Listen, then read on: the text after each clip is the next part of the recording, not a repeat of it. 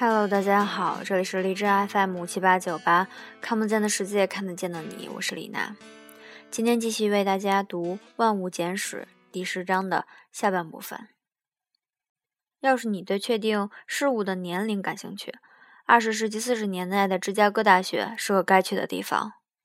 威拉德利比快要发明放射性碳年代测定法，使科学家能够测出骨头和别的有机残骸的精确年代。这在过去是办不到的。到这个时候，可靠的年代最远只达埃及的第一个王朝，公元前三千年左右。例如，谁也没有把握说出最后一批冰盖是在什么时候退缩的。法国的克罗马农人是在过去什么时候装饰拉斯科山洞的？利比的方法用途很广，他因此获得了一九六零年的诺贝尔奖。这种方法基于一种认识。生物内部都有一种碳的同位素，名字叫做碳十四。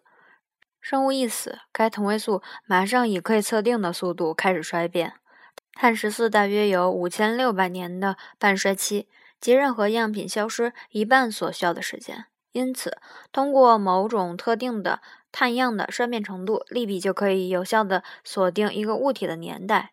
虽然是在一定限度以内，经过八个半衰期以后，原先的放射性碳只剩下百分之零点三九，这个量太小，无法进行可靠的推算。因此，碳十四年代测定法只适用于年代不超过四万年左右的物体。有意思的是，随着这项技术的广泛使用，有些词典也日渐显露。首先，人们发现利比公式里有个名字叫做衰变常数的基本成分存在百分之三的误差。而到了这个时候，全世界已经进行了数千次计算，科学家们没有修正每个计算结果，而是决定保留这个不准确的常数。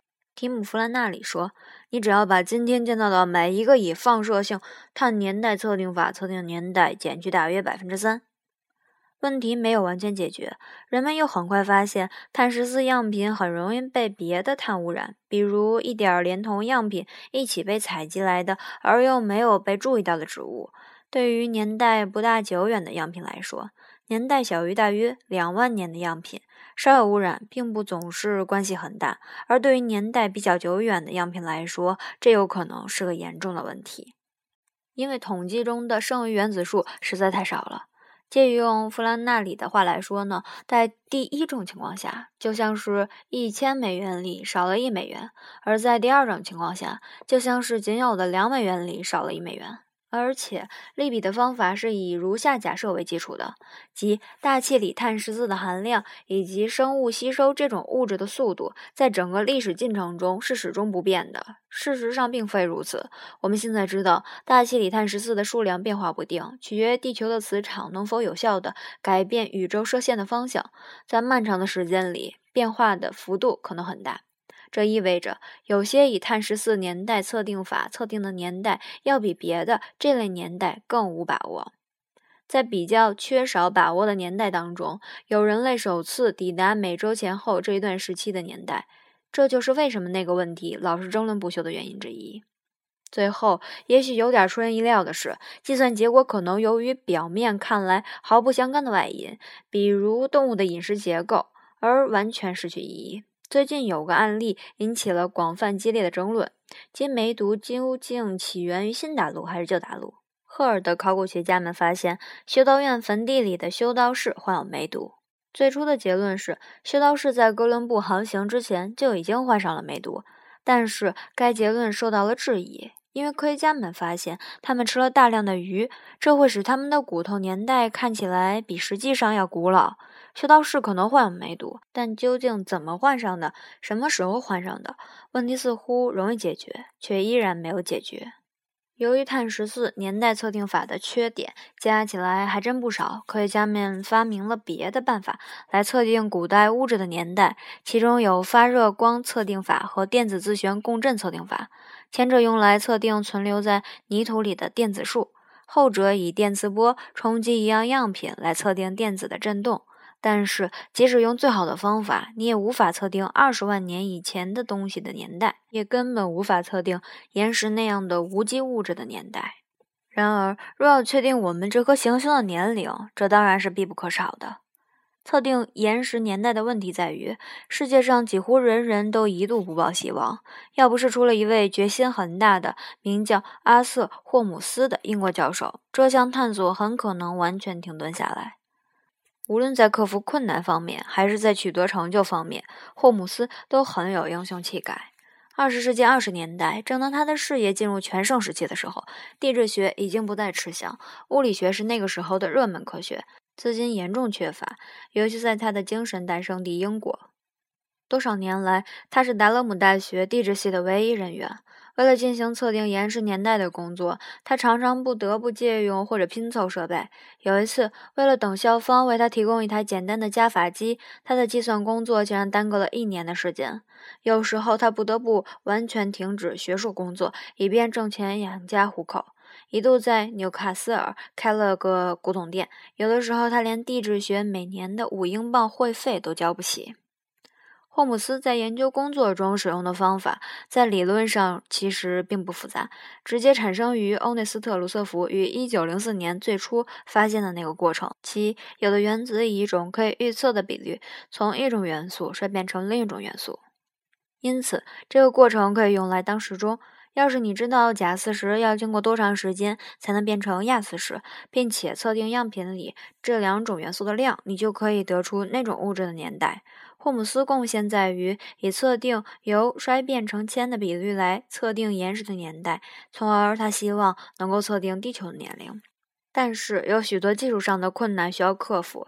霍姆斯还需要至少会很高兴拥有一种能对细小样品进行精密测量的先进仪器，而我们已经知道他所能得到的不过是一台简单的加法机。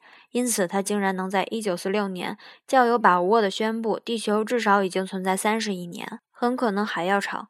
这是一项相当了不起的成就。不幸的是，他又一次遇到了巨大的障碍。他的科学界同行们非常保守，对他的成就拒不承认。许多人尽管乐意赞赏他的方法，却认为他得出的不是地球的年龄，而只是组成地球材料的年龄。就在这个时候，芝加哥大学的哈里森·布朗发明了一种统计火成岩里面铅同位素的新方法。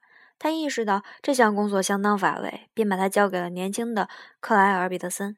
作为他的论文项目，他向彼得森保证，以他的新方法来测定地球的年龄会易如反掌。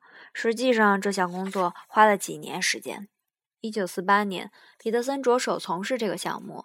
与托马斯·米切利丰富多彩、不断推动历史前进的贡献相比，彼得森测定地球年龄的工作有点平平庸庸的味道。有七年时间，先是在芝加哥大学，后在加州理工学院。他在无菌实验室里埋头苦干，仔细选择古老岩石的样品，精密测定里面的铅铀比例。测定地球年龄的问题在于，你需要有极其古老的岩石，内有含铅和铀的晶体，其古老程度几乎与这颗行星一样。要是岩石年轻的多，测出的年代显然会比较年轻，从而得出错误的结论。而真正古老的岩石在地球上很难找得到。到二十世纪四十年代末，谁也不知道这是什么原因。实际上，要等到太空时代，才可能有人貌似有理地说明地球上古老岩石的去向。这还真是不可思议。与此同时，彼得森只能在材料非常有限的情况下把这一切搞清楚。最后，他突然聪明地想到，他可以利用地球之外的岩石，从而绕开缺少岩石的问题。他把注意力转向了陨石。他提出了一个假设，一个很有远见的假设，结果证明非常正确，即许多陨石实际上是太阳系早期留下来的建筑材料，因此多少保留着原始的内部化学结构。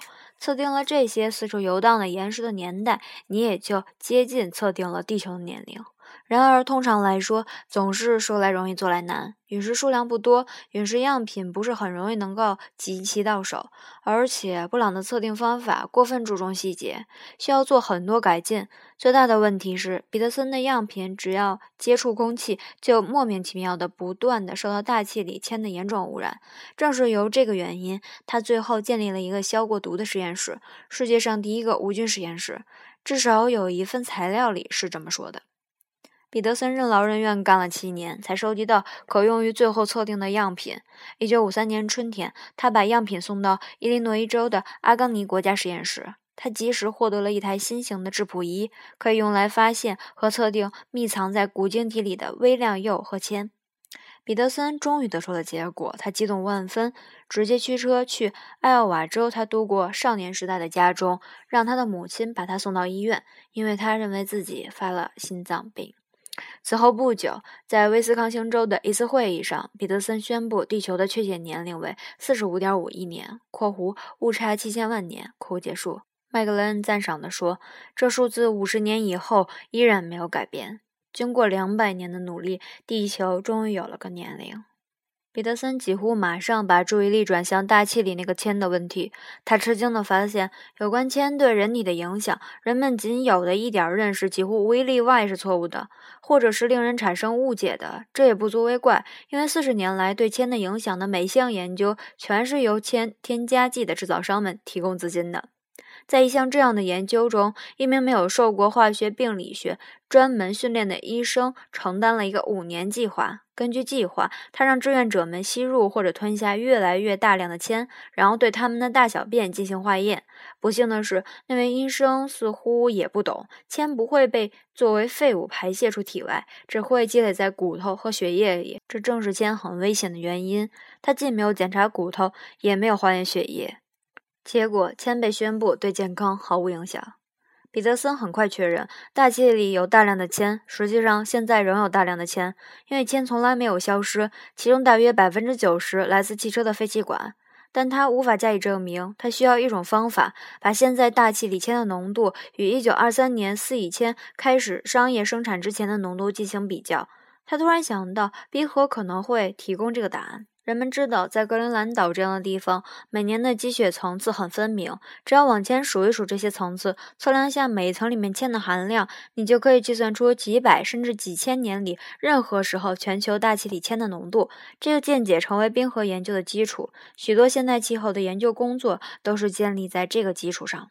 彼得森发现，1923年之前，大气里几乎没有铅。自那以后，铅的浓度不断危险攀升。现在，把铅撵出汽油成了他一生的追求。为此，他经常批评铅工业及其利益集团，而且往往言辞很激烈。这证明是一场残酷的斗争。四 E 公司是全球一家势力很大的公司，上头有很多朋友。括弧，他董事当中有最高法院的法官刘易斯·鲍威尔和美国地理学会的吉尔伯特·格罗夫纳。括弧结束。彼得森突然发现，研究资金要么被收回，要么很难获得。美国石油研究所取消了与他签订的一项合动，美国公共卫生署也是，后者还算是个中立的政府机关。彼得森成了一个对本单位越来越不利的人。前工业界官员不断向加州理工学院董事会成员施加压力，要么让他闭嘴，要么让他滚蛋。杰米·林肯·基特曼在两千年的《国家》杂志中写道：“据说，C 公司愿意向加州理工大学无偿提供一名教授讲习的费用，如果能让彼得森卷铺盖卷走人的话。”荒唐的是，一个美国研究委员小组被派来调查大气中铅毒的危险程度，他竟然被排除在外。尽管他这时候毫无疑问的已经是美国大气铅问题的主要专家。幸好彼得森从来没有动摇过。由于他的努力，最后提出了1970年洁净空气法，并于1986年在美国停止销售一切含铅汽油。美国人血液里的铅浓度几乎马上下降了百分之八十。但是，由于铅是一种难以消除的物质，今天每个活着的美国人血液里的铅浓度仍然要比一个世纪以前的人高出大约六百二十五倍。大气里铅的含量还在以每年大约十万吨的速度继续增加，而且完全是以合法的方式，主要来自采矿、冶炼和工业活动。美国还禁止在家用汽油中添加铅，正如麦克莱恩所说，比大多数的欧洲国家晚了四十四年。考虑到铅的惊人毒性，美国直到1993年才在食品罐头上停止使用汉铅，这是不可思议的。至于四乙公司，它仍在发展。虽然通用汽车公司、美孚石油公司和杜邦公司在该公司已经没有了股份。据麦克莱恩所说，直到2001年2月，四乙公司仍然坚持认为，研究表明含铅汽油无论对人的健康还是对环境都不构成威胁。在他的网站上，公司的历史没有提及铅，也没有提及乔治·米奇利，只是简单的提到原先的产品里含有某种化学混合物。自己公司不再生产含铅汽油，但据2001年的公司报表，2000年四乙铅的销售额仍达到2510万美元，比1999年的2410万美元略有增长，但低于1998年的11700万美元。公司在他的报告中说，他决心使四乙铅产生的现金收入增加到最大程度，尽管全世界的使用量在不断下降。四乙公司通过与英国奥克特尔联合公司的一项协议，在全世界销售四乙铅。至于乔治·米奇利留给我们的另一个祸害——含氯氟烃，美国在1974年已经禁止使用，但它是个顽固不化的小魔鬼。以前排放在大气的这种东西几乎肯定还在那里，等你我都上了西天以后，还会再吞噬氧气。更为糟糕的是，我们每年仍在向大气里排放大量的含氯氟烃。韦恩·彼得尔说，每年仍有2700万千克以上的这种东西在市场销售，价值15亿美元。那么，是谁在生产含氯氟烃？是我们，那就是说，许多大公司仍在其海外的工厂里生产这种产品。第三世界国家要到二零一零年才加以禁止。克莱尔·彼得森于一九九五年去世，他没有因为自己的成就而获得诺贝尔奖。地质学家向来没有这个资格。更令人不解的是，尽管他在半个世纪的时间里坚持不懈、大公无私，取得越来越大的成就，他也没有获得多少名气，甚至没有受到多大重视。我们有理由认为他是二十世纪最有影响的地质学家。然而，谁听说过克莱尔·彼得森来着？大多数地质学教科书没有提到他的名字。最近出版的两本有关测定地球年龄的历史畅销书中，竟然还把他的名字拼错了。二零零一年初，有人在《自然》杂志里就其中一本书写了一篇书评，结果又犯了一个错误，令人吃惊的认为彼得森是个女人。无论如何，多亏克莱尔·彼得森的工作，到1953年，地球终于有了个人人都能接受的年龄。现在唯一的问题是，它比它周围的世界还要古老。第十章到此结束。前几天柴静的雾霾还受到了很多人的关的关注。我想告诉大家的是，除了雾霾，我们身边还有很多值得注意的问题，在影响着我们和我们的生活。希望有更多像。柴静这样的人站出来，来为大家说一说，嗯，但是希望不要把侧重点放在柴静这两个字上面，嗯，今天你可以做的呢，就是把这两篇文章分享给你的朋友，告诉他们什么是铅，怎么把铅撵出去，谢谢。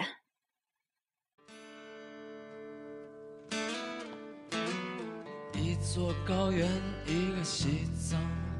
十万边疆，五百山水，三千佛唱，四分短信里坐着我，大雪围困的几处故乡，两扇庙门，六个磨坊，九个远方，谁是那？第十一位面色潮红的酥油女王，